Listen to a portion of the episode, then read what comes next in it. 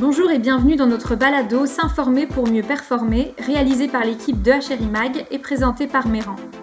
Lorsque l'institution joue au restaurant, c'est le thème de cette nouvelle série de trois épisodes qui portera donc sur l'approvisionnement en institution.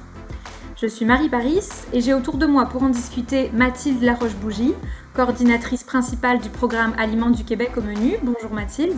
Bonjour Marie. Et donc avec nous aussi Sébastien Deguise qui est responsable des services alimentaires pour Coopsco Sainte-Foy. Bonjour Sébastien. Bonjour Marie, bonjour Mathilde. Donc on commence avec un premier épisode qui porte donc sur l'approvisionnement et l'adaptation dans l'assiette et au-delà. Donc pour promouvoir et valoriser les produits bioalimentaires d'ici, le MAPAC a lancé en 2020 donc, la stratégie nationale d'achat d'aliments québécois, donc la SNAC, avec pour objectif que 85% des établissements des réseaux de l'éducation, de l'enseignement supérieur, de la santé et des services sociaux se fixent une cible d'achat de produits alimentaires québécois d'ici 2023 et cette cible devrait être portée donc à 100% en 2025. Euh, on va commencer avec, euh, une première question euh, pour toi Sébastien. Est-ce que cette cible du gouvernement te semble réaliste? Alors, encore une fois, bon matin Marie et bon matin Mathilde. Euh, oui, tout à fait. Euh, c'est bien évident que comme exploitant, quand on regarde ça et qu'on adresse ça, le premier réflexe va toujours, la montagne va toujours nous sembler très grande. Nous, on a eu le privilège avec les gens ici au Cégep d'adhérer à Aliment Québec depuis 2019. Et puis, euh, moi-même, je me suis rendu compte assez rapidement que, bon, au début, je me disais, écoute, en institution, travailler avec des produits locaux, déjà que mes heures et mes euh, périodes d'occupation sont en dehors de mes périodes de récolte, ça me semblait pratiquement impossible. Mais en cours de route, avec les fournisseurs qu'on a, j'ai un système de commande aussi qui est adapté et qui m'aide à titre de référence. Donc, tranquillement, mais sûrement, on a adhéré on s'est rendu compte que oui, effectivement, c'était quelque chose de possible euh, dans le type de restauration qu'on effectuait. Donc, euh, c'est de la façon qu'on l'a abordé tranquillement. Nous, la certification qu'on a eue, c'était 50% des assiettes au menu table chaude. Mais euh, autant au niveau de mon service traiteur que des opérations régulières, on a quand même là, une belle variété d'aliments. Donc, pour nous, les cibles sont quand même, euh, quand même assez réalistes à ce niveau-ci. De toute façon, notre clientèle est vers ça, ça tend vers l'économie locale, ça tend dans la réduction des GES, etc. etc. Donc, euh, je pense que même si mon intérêt personnel n'avait pas été euh, vers ça parce que, bon, trop de surcharge de travail, c'est compliqué, c'est pas comme ça qu'on travaille, on est ici pour répondre aux besoins de la clientèle et c'est c'est ce qu'on a fait, donc, avec l'aide, évidemment, du personnel en place et des gens d'Aliment Québec. Justement, Mathilde, par rapport à Aliments du Québec, est-ce que tu veux nous donner, euh, nous donner ton point de vue là-dessus? Oui, c'est sûr. Aliments du Québec au menu, euh, c'est un programme de reconnaissance. Puis, on est un des leviers qui a été, euh, dans le fond, adopté euh, par la SNAC, la stratégie pour vraiment venir en aide aux institutions pour se doter de cibles. les cibles, c'est les mêmes que nous avons au programme depuis déjà ses débuts, donc depuis 2016. C'est des cibles qu'on se rend compte, comme Sébastien disait, qu'effectivement, souvent, l'institution a déjà au sein de son, de son institution, au sein de ses achats, une politique d'achat local et des produits locaux en quantité suffisante pour pouvoir les mettre de l'avant. Euh, puis, tu sais, le but de la SNAC, c'est aussi toute euh, la démarche qui entoure l'approvisionnement local. Donc, il n'y a pas vraiment de, de, bonne ou de mauvaise réponse dans les cibles. C'est vraiment plus de se doter d'un plan d'action pour aller vers euh, une augmentation des produits locaux dans les institutions. Oui, puis un des défis dans tout ça, ça reste de trouver le bon produit au bon prix. Euh, justement, pour Aliments du Québec, le, prix reste quand même une question centrale aussi. Euh, comment est-ce que comment est-ce du Québec peut, accompagner aussi les, euh, les institutions dans tout ça? C'est ça. Au niveau du prix, ben, c'est une question qui revient souvent, tant au, sein des consommateurs avec les produits locaux. Est-ce que les produits locaux coûtent vraiment plus cher? on a commandé une étude, il va avoir les résultats justement sur cette question-là. Puis on se rend compte que on pense souvent, on se concentre souvent sur les produits euh, saisonniers, donc les fruits et légumes, mais il y a aussi tout un, immense portefeuille de produits du Québec qui sont disponibles à l'année et qui sont dans les prix euh, standards ou équivalents ou même moins que des produits qui vont venir de l'étranger. On peut penser aux œufs, on peut penser à certaines volailles, on peut penser à tout ce qui va être condiment, qui va être très comparable en termes de prix, puis qui va être tout à fait euh, produit du Québec en étant préparé ici. Sébastien, pour toi, est-ce que le, prix est un défi? Le prix est un défi, oui et non. Bien entendu, on fait de l'institutionnel, donc les marges sont un peu différentes. On est un mouvement coopératif, donc 52 établissements regroupés sur Coopsco, autant du côté libraire qu'alimentaire. Je ne veux pas être redondant, mais encore là, je pense que le prix explique aussi la qualité du produit derrière. Je pense que c'est assez simple comme équation. C'est sûr que si on demande trop cher pour un produit de faible qualité, les gens aujourd'hui ont une connaissance d'alimentaire, on a une accessibilité à de l'information agroalimentaire beaucoup plus présente.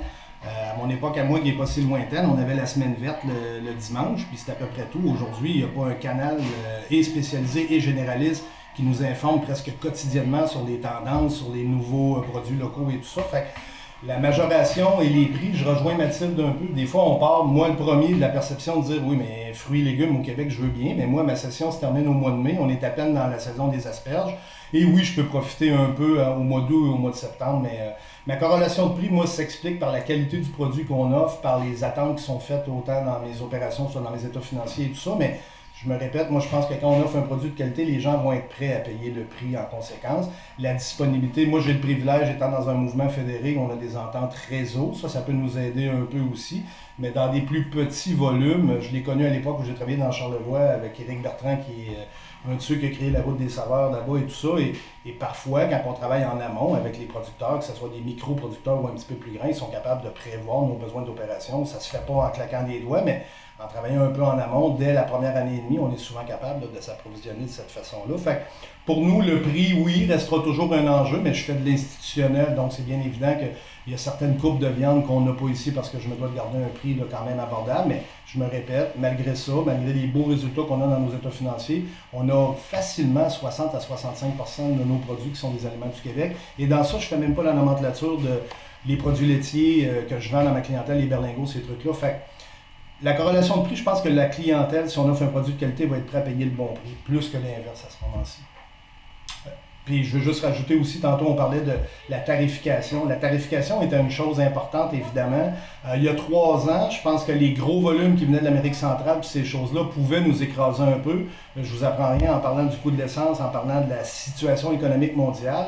Ben, je pense que ça peut tendre encore plus, c'est un incitatif encore plus grand parce que au prix que sont les conteneurs, au prix que l'essence est, ben, c'est sûr que le poivron mexicain ne sera pas le même prix qu'il l'était il y a trois ans. Fait pense que ça, ça peut, malgré le malheur de ce qu'était la pandémie, ça peut peut-être aider un peu le, développement local à ce niveau-ci. Puis il y a toute la, demande aussi là, des, consommateurs, que ce soit en institution ou, en restaurant. Euh, sais, c'est vraiment rendu euh, quelque chose qui est demandé. Puis il y a vraiment une certaine... Euh, les gens sont davantage prêts à payer plus pour avoir les produits d'ici, puis aussi à encourager comme l'ensemble de l'économie québécoise. Oui, donc il y a aussi une, conscientisation du niveau du, au niveau du consommateur qui est prêt à participer au mouvement et à faire sa part économique. Tout à fait. Et bah, quand on parle d'approvisionnement, évidemment, euh, il est question de stabiliser, de chercher une stabilité dans ce processus d'approvisionnement euh, local. Euh, comment s'assurer, comment peut-on s'assurer justement de cette stabilité Est-ce qu'on peut parler notamment, j'imagine, Sébastien, de, de, de contrats d'entente spéciale avec les fournisseurs? Comment ça se passe de, ton côté, par exemple? Oui, bien écoute, j'ai des volumes quand même assez importants. On a une population étudiante d'environ 6500 étudiants, plus le personnel de soutien et tout ça. Fait mon volume d'achat va déjà me prédisposer favorablement, peut-être par rapport à un plus petits exploitants au niveau des manufacturiers. Euh, je l'ai mentionné précédemment, bien évidemment, faisant partie de Coopsco, qui est un mouvement fédéré, on est capable Bon, c'est 52 établissements, c'est pas les 52 qui font nécessairement de l'alimentaire, mais tu as des gros joueurs dans ça. Je pense à ici Garneau, nous, Sainte-Foy, l'Université de Sherbrooke, les HEC à Montréal. Fait ça, c'est un pouvoir supplémentaire, euh, évidemment. En même temps, quand on parle de produits, moi, je suis pas dans le produit fin, fin, fin. Donc, euh, je ne veux pas prendre l'exemple, mais ferme basque, disons dans Charlevoix, ben, je prends pas 800 kg de foie gras qui vient de la ferme basque. Fait si je travaille mes légumes racines, c'est jamais un concern, euh, excusez-moi, c'est jamais une une considération, si on veut, d'avoir euh, est-ce que je vais manquer de pommes de terre, est-ce que je vais manquer de ma frite fraîche et transformée au Québec, donc ça non plus, j'en manquerai pas. Fait que dans mon cas à moi, quand je parle de tomates, c'est des gros volumes, donc c'est très rare, malgré la pandémie, malgré la tarification qui a augmenté au niveau des livraisons. Dans la majorité des produits que moi je prends, qui sont la protéine aussi, des choses comme ça, j'ai pas eu tant de difficultés. En tout début de pandémie, oui, quand ça a été presque fermé, là, deux mois, les usines de transformation de production, mais je vous dirais que depuis la dernière année, quelque part en octobre-novembre, dans mon champ de spécialité, dans les produits que moi je prends, j'ai pas vécu tant de, manque de, produits de cette façon-là. Moi, j'ai eu des, échos qui en a eu quand même pour certains, mais qui étaient habituellement capables de venir euh, chercher un complément où ça les amenait à être un petit peu plus créatifs euh, dans leur recette pour compenser avec un produit euh, du Québec qui était peut-être pas disponible pour un autre qui l'était. Puis, tu sais, c'est vraiment une question d'habitude de, puis de relation avec ses fournisseurs aussi. Euh, c'est ce qui permet vraiment bien là, de, de, garder une, une, certaine stabilité dans ses produits. Euh. Puis, tu sais, les entreprises, euh, elles aussi aiment ça, la stabilité dans les achats, donc d'être aussi très transparent avec son, avec son fournisseur, avec son distributeur. Ça permet vraiment d'avoir une stabilité dans, dans, les produits, la disponibilité puis les achats. Bah, c'est déjà la fin pour ce premier segment donc, consacré à l'approvisionnement et l'adaptation.